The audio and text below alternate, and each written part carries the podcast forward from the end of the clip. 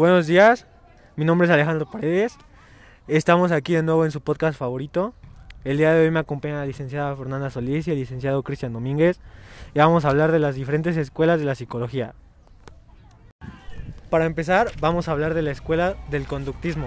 Le cedo la palabra a la licenciada Solís. El conductismo es algo que se realiza constantemente sin saber por qué se hace. A base de esto existe el condicionamiento.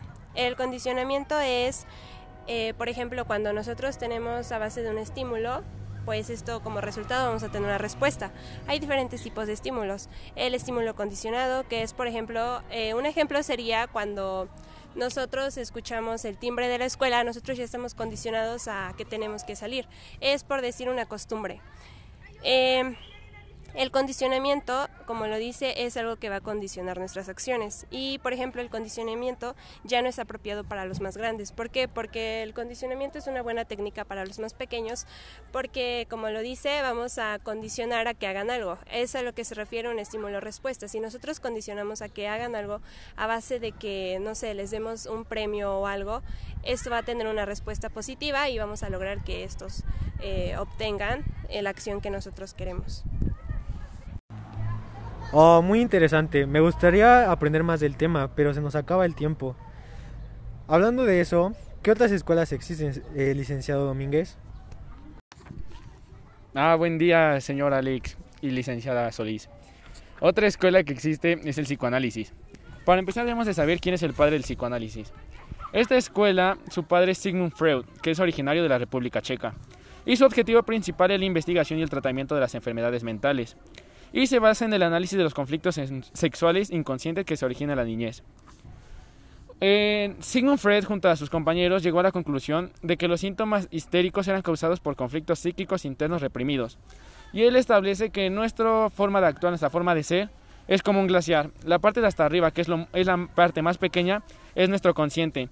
Y es donde está la parte donde estamos conscientes, tenemos la razón y sabemos qué son las acciones que tomamos y hacemos. En la parte del medio, que es de gran tamaño también, un poco mayor al consciente, es el subconsciente. Y ahí es donde tenemos no mucha razón, pero tampoco poca razón. Es un punto neutro. Y hasta abajo está el inconsciente, que es todos los recuerdos que tenemos, todas las vivencias que hemos vivido. No hay razón, hay energía positiva o negativa. Y la forma para saber qué es lo que tenemos en nuestro inconsciente es por medio de los sueños. Muchas veces llegamos a soñar cosas que hay especialistas que nos pueden traducir esos sueños. Actos fallidos, lapsus, chistes y la neurosis. Oh, wow. También he escuchado hablar de análisis, algo así. ¿Me podría hablar de eso? Ah, claro, se llama análisis transaccional. El padre de esta escuela es Eric Verne, el cual definió a esta escuela como una teoría de la personalidad y de la acción social y un método clínico de psicoterapia basado en el análisis de todas las transacciones posibles entre dos o más personas sobre la base de estado del yo específicamente definidos. Y él creó un esquema de personalidades y lo dividió en tres, padre, adulto y niño. En padre están todas aquellas acciones que es lo que se debe hacer, lo que es correcto. Y posteriormente se puede dividir en padre crítico o padre nutricio. En adulto es todo lo que se conviene hacer. Y en niño lo que se desea hacer. Y este se divide en niño natural, niño adaptado sumiso, niño adaptado protector y niño creativo. Es importante resaltar que siempre que mantengamos el diálogo con una persona puede existir una combinación de personalidades anteriormente mencionadas. No necesariamente te vas a casar con el padre o con el niño. Dependiendo de la situación que se presente es como vas a actuar. ¿Qué no, qué no eso se refería también a personalidades que yo leí que era algo de triángulo dramático, algo así? Sí, de hecho son conductas los del triángulo dramático. Imaginemos que tenemos un triángulo. En una esquina va el perseguidor, en otra el salvador y en otra esquina va la víctima. El perseguidor es aquella persona que ve los errores de los demás pero no ve los suyos. Es una persona hostil y está en la sombra de los demás. Y es el encargado de poner normas y siempre se va a quejar de todo. Es importante saber que el perseguidor siempre va a buscar una víctima. También existe lo que es el salvador o salvador del mundo. Es una persona que siempre quiere ayudar. Que aunque usted no le diga, oye, necesito ayuda, él siempre va a estar para ti y no soluciona sus propios conflictos cuando ya está buscando los conflictos de los demás. Es una persona codependiente. Y es importante resaltar que el Salvador siempre va a necesitar un perseguidor. Y por último, la víctima. La víctima es una persona que necesita salvadores del mundo. Siempre pone peros y es muy chillón. Y son conductas aprendidas, y estas conductas la mayoría de veces aprenden desde, casa. De este triángulo dramático sale otro tema que se llaman caricias, y existen las caricias positivas y las caricias negativas. Es importante resaltar que todas las personas necesitamos caricias, ya sean negativas. Y esto me recuerda una frase que dice, estoy acostumbrada a tus caricias negativas, que cuando me des una positiva lloro. ¿Y cuál es la finalidad de las caricias? Es motivar a las personas. Es ayudar, darte la energía, hacerte sentir bien, hacerte sentir que a la otra persona le importas. Sentir que siempre va a estar para ti, que cuando todo el mundo se te cae, esa persona siempre va a estar para ti. Y esas podrían ser caricias positivas, cuando te dicen, oye, ¿sabes qué? Qué buen trabajo estás haciendo. ¿Y esto en qué, en qué se relaciona? Pues que vas a seguir esforzándote en tu trabajo.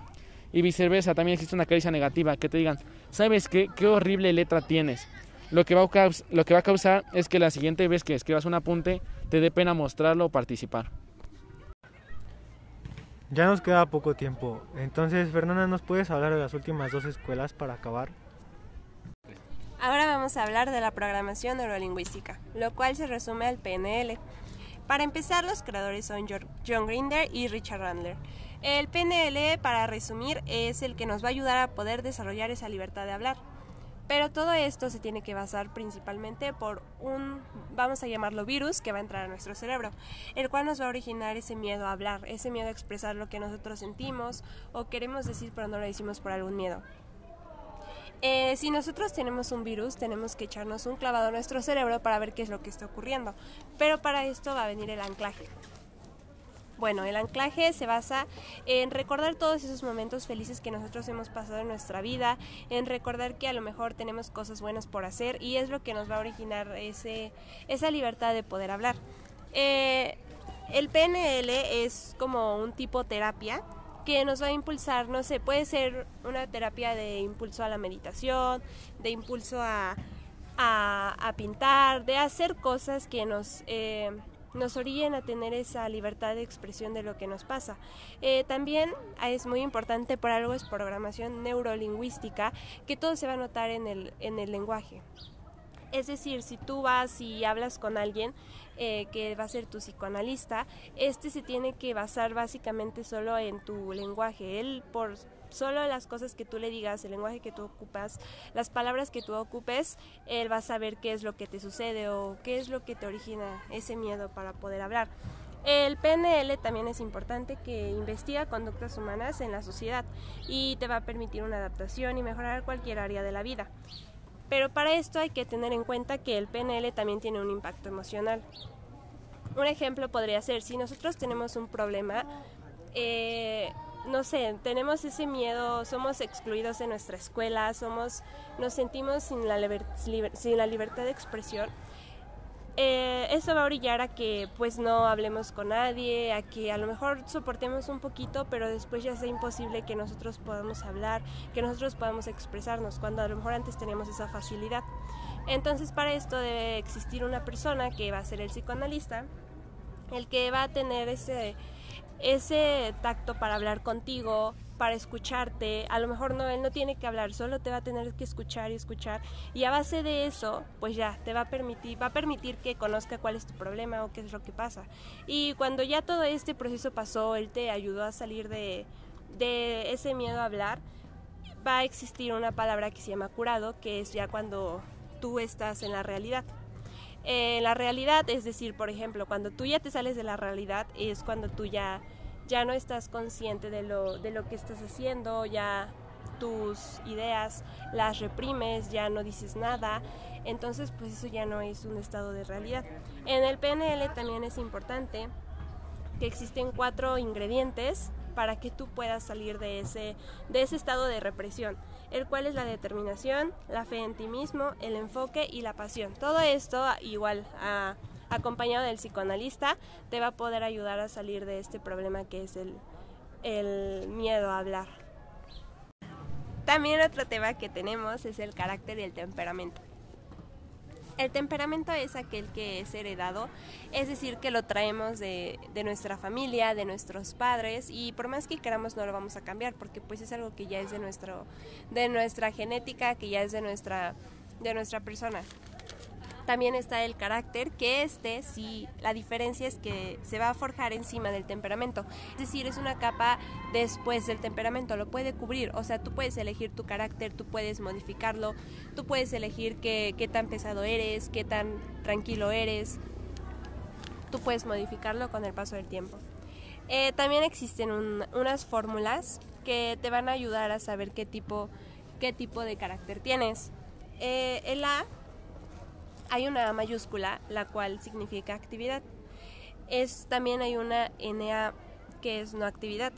El no actividad es decir que vas a ser menos tranquilo y el actividad obviamente vas a ser más, más, más activo, vas a tener más ganas de hacer cosas, nunca vas a poder estar ahí sentado sin hacer nada.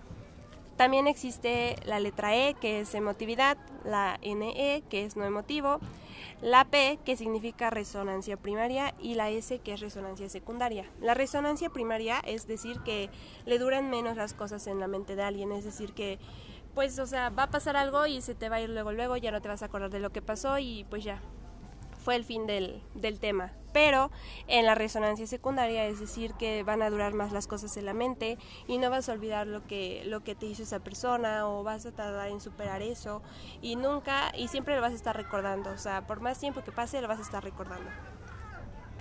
Eh, existe una tipología de carácter que podría ser colérico, que su fórmula es EAP, apasionado EAS, este sentimental, que es E-N-A-S, eh, sanguíneo, que es N-A-P, flemático, que es N-E-A-S, amorfo, N-E-N-A-P, apático, N-E-N-A-S. Todos estos se pueden dar por las fórmulas que ya vimos anteriormente y esto se, da a base de cuestionarios que tú vas a realizar y después de esto ya te va a decir características de tu, de tu carácter y pues ya esto es lo que me refiero, que, que el carácter se puede ir modificando, tú puedes ir eligiendo qué tanto lo explotas, qué tal lo vas a ocupar, pero pues ya, tu temperamento se va a quedar en eso. Bueno, licenciados, muchas gracias por su, por su asistencia y por enseñarnos de estos interesantes temas.